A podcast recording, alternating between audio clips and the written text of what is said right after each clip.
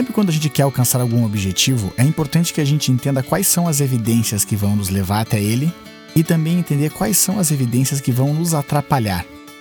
Quando a gente sabe quais são os obstáculos, quando a gente se prepara para aquelas dificuldades no meio do caminho, a gente tem mais facilidade de corrigir erros, reajustar a rota e seguir em frente. O problema é que o ser humano tende a não olhar para as evidências contrárias. Em inglês isso se chama confirmation bias, ou a falácia de confirmação. Ela acontece quando nós descartamos qualquer evidência que vai de encontro, ou seja, contrário àquilo que a gente pensa, e passa a olhar somente aquelas evidências que nos favorecem. Isso é perigoso porque às vezes a gente não faz a correção necessária para que a gente possa seguir em frente e se depara com grandes problemas no futuro.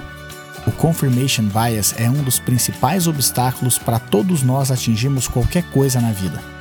Vamos buscar então entender tudo aquilo que é importante para a gente seguir em frente, mas também entender quais são os obstáculos e quais são as evidências que mostram que talvez nós estejamos seguindo um caminho um pouco equivocado.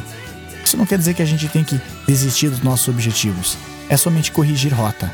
Confirmation bias atrapalha a gente porque nós descartamos qualquer situação negativa e aí depois lá na frente a gente se arrepende.